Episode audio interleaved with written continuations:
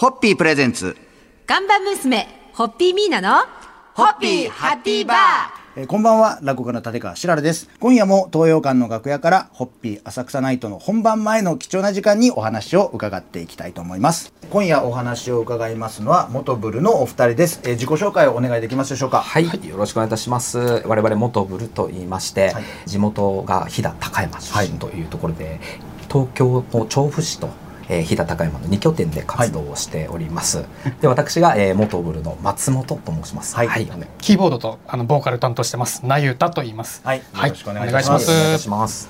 えっと、もともとお二人は、はいこの飛騨高山の高校の吹奏楽部で知り合って、はい元ブルを結成されたという。そうです。僕が一個下で、一個下で。はい、はい。一個先輩だったんですけど、はい。僕高校途中で辞めちゃってて、あで卒業する時にこう誘われて、なんか暇しとんなら一緒に音楽やろうぜみたいな。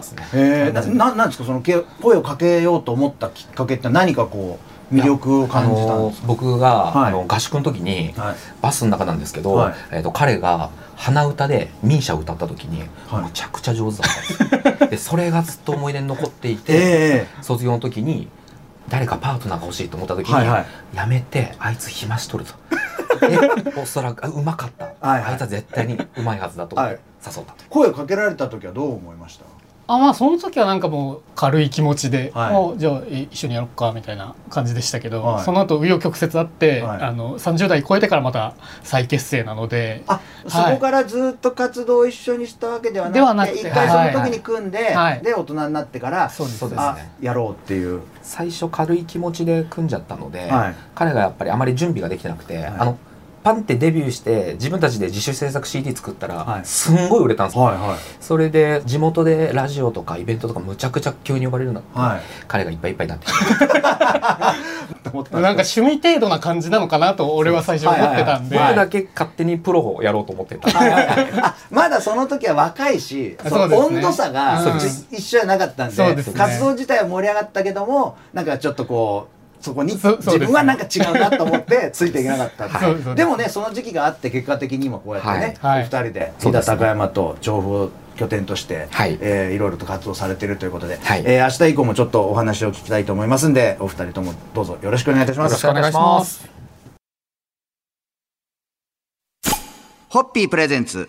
看板娘、ホッピーミーナの、ホッピーハッピーバー。えーこんばんは、落語家の立川しららです。今夜も東洋館の楽屋から、ホッピー浅草ナイトの本番前に、フォークデュオ元ブルの松本健良さんと成田さんにお話を伺います。今夜もよろしくお願いいたします。お願いしお願いしまますちなみに、この浅草の東洋館っていうのは、歴史ある、あの、はい劇場ですけれども、はい東洋館に来ることって今までありました？一回もあのこのには入ったことなくて、はい。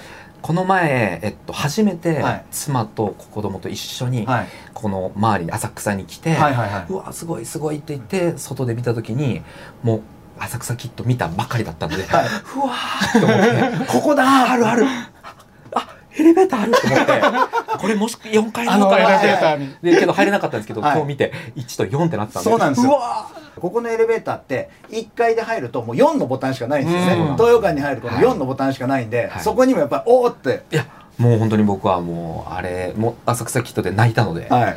僕はミュージシャンのくせにお笑い芸人が大好きなんで、えめちゃくちゃ感動でもなんか今この 楽屋で収録してるんですけど、楽屋に対してのなんかリスペクトでちょっとこう小刻みに震えてますもんね。正直、はい。これが楽屋か。鏡ある。とか、はい。そのお水まであったりとか、はい。はいやっぱりそのもうあの衣装とかもあるんですけれども、で僕らの楽屋がそれぞれあって、はい。この別れ方とかも、はいはいあこういう風になってるんだな。後ろ見たことなかったと思って こっち側だっていうもう喜びで。興す やっぱミュミュージシャンやってて、はい。やっぱりそういうステージの裏は行きますけど、はいはい。ここは楽屋っていうね。楽屋ってのはないんでな。成田さんはどうですか？東洋館。いや。今まで初めてやっぱり。そうですね。僕はあの現状で岐阜県高山市に住んでるので、はい。もうは浅草なんてもうめったに来ることもないし、はい。観光で何回か来たことはありますけど、豊岡も初めてなので、ねめっちゃ緊張してます。いやでもねそんなお二人に これからなんと舞台に上がっていただいてはい。あの歌を歌っていただいて、はい。音楽で今日東洋館に来たお客さんを魅了していただこうというしかもあの出番順はあの、はい。一応鳥という、いやいやいや一番本当に最後の。目を疑います あのスケジュール。ってなりましたよ。いやいや楽しみですんで、えーぜひですね、えー来た方はその時にこんな素敵なものが来たんだっていうのを思いながら、まあ、今日の放送もお気になってると思いますが恐縮です。まあ後ほどよろしくお願いします、はい。明日もお付き合いいただきますんでありがとうございます。ありがとうございます。ホッピープレゼンツ。看板娘、ホッピーミーナの、ホッピーハッピーバー。えーこんばんは。落語家の立川しららです、えー今夜も赤坂茜祭りオリジナルテーマソング赤坂乾杯やみつき乾杯ソングを作られた元ブルのお二人にお話を伺います。今夜もよろしくお願いいたします、お願いいたします。えー実はあの松本さんは先天性の心臓と肺の病気を患って幼い頃に、あのあと3年の命という本当になんか重大な余命宣言を受けたはいという話もちょっとお聞きしてるんですけど、はい、はい、はいそうですね。あのまあ具体的にはやっぱりあの年少さんの頃に、えー基本的には小学校1年生に上がれないでしょうと。はい。まず親は言われていたのと。小学校4年生の時に中学校になったら、はい。あのもうちょっと中学校には行けないでしょうっていうのは初めてお医者さんから僕も一緒に聞いたっていう感じで、はいけどやっぱりあの医学が進歩して薬がやっぱ新薬ができていく中で、ちょうど僕はそこにうまく噛み合って、うん。あのなんとか今現状に至っていると。学校が受け入れてくださって、ええ。僕はやらせていただいてたという形だったので、はいはいはいはい。本当に。酸素ボンベとかも持ちながらあこんな感じでやってました。ーへーでもねなんかそそれそういうこともあってやっぱりやりたいことをやりたいっていう気持ちでその、はいこう一緒に組まないかっていう音楽やろうっていうよそうなこともそうです。あったんでなのでもう温度差全然違ったんで。なんかそうですね。あの僕はもうこの間の。2000もう高校卒業するぞ。もうあともうちょっとしかないかなもうここまで生きてきたこと奇跡だと思ってたんで、はなんか残したいと思って CD を作っちゃおう。い、はい、って思って誘おうと思って、はい。行けるところまでと思ったんですけどなんかこんな忙しくなると思わなかったって言われて あ深刻度がちょっと違いましたねごめんって言って。いやでもねやっぱりそれだけのものを乗り越えて今こうやって手術が無事に成功してそうですね。両肺移植。完治したっていうことで、い、や本当になんかねそういうところがやっぱり音楽にやっぱり出てくるじゃないそういうバックボーンみたいなものは。うん、そういうのがこう聞いてる人を感動させるところに伝わるところもあるんじゃないかなと思いますけど。はい、ただ僕はずっとお笑いが大好きだって、はい。お笑いがあったから今があるくらいお笑いが大好きなんですよね、はい。めちゃくちゃモノマネ面白いんですよ。ねちょっと今度ねぜひ機会があればちょっとこのモトブルさんのはい。おお笑い系のちょっとこうコンビネタっぽいようなステージもちょっと見たい気がします。ぜひあのはい機会があればそういうステージも拝見させていただきたいと思いますが、この後のイベントもよろしくお願いします。はいということでモトブルさんのお二人には3日間お付き合いいただきました。本当にどうもありがとうございましたありがとうございま。したホッピープレゼンツ看板娘、ホッピーミーナの、ホッピーハッピーバー。えーこんばんは。落語家の立川しららです。今夜も東洋館の楽屋からホッピー浅草ナイトの本番前の貴重な時間にお話を伺っていきたいと思います、えー今夜お話を伺うのはミーナさん。といってもホッピーミーナさんではありません、えー漫才新人大賞2023年度で優勝した漫才協会期待の星ミーナさんです。よろしくお願いいたします。キスケです。あつしです。よろしくお願いします。よろしくお願いします。このミーナっていう名前ははい。えっ、とまずすみませんややこしくて、はい。あの そうですよね。そこをちょっときちんと説明していただかないと。一応そうですよね。ミーナですって言っときながら、男性の声で、あれ、二人組だぞっていうところに疑問点を浮かべながらのはい。番組を聞くことになるんで、ねちょっとご説明い。ただきたいんですけどは、い。どういう由来で、由来としては、はい。あのちょっと可愛い名前をつけようってはいい。う趣旨のもと、はいまあ本当に詳しく言うとなんか その桑田佳祐さん僕がすごい好きではい「可愛いミーナ」っていう曲曲あがりますね。すごい大好きであるんですけど、あこれがいいんじゃないかっていう流れででそうミーナっていうふうにつけさせてもらったんですね。はい。ほホッピーの社長がはい。ミーナさんって呼ばれてるってことは知ってたんですか？これあの僕ラジオすごい好きで、はい。あの番組ずっと聞かせてもらってるんですよ。あ日本放送の。はい、はい今も。はい。でこれもしかしたら僕らが売れた時に、ミーナつながりで呼んでいただけるんじゃないかっていう淡い期待が本当にあったんです。そしたらはい。今回まんまと。まさに。まさにその通りですいやよ本当に。企みがあった。んですはい。だって浅草の東洋館さんであのミーナさんがイベントをやろうっていうことになってどなたを呼ぼうかなと思った時にちょうど5月のはい。漫才新人大賞で優勝させてもらいました。受賞してであの審査員に高田文夫先生がいたじゃないですか、はい。で私が高田文夫先生のカバン持ちをずっと25年してるんでその時も私も会場行っててあ面白かったなって言っててでそれを回り回ってこういうコンビいるんですよって言っての今回なんでまさにその通りです、えー、あ本当ですか？本当に。その通りですね。その通りです。えじゃあその白良さんはい。がちょっと春日井となっていただいたちょっとこうあのただこういらいますよって言ったらもうあそれならぜひぜひあ浅草の東洋館なんてっていう。うこんな嬉しいことはないですね。あありがとうございます。はい、ということで今回はね、番組にもこうやってご出演いただいてこの後のイベントでも、はい。ぜひ盛り上げていただきたいと思いますがあの明日またお付き合いいただきたいと思いますんで。よろしくお願いいたします。よろしくお願いいたしますホッピープレゼンツ。看板娘、ホッピーミーナの、ホッピーハッピーバー。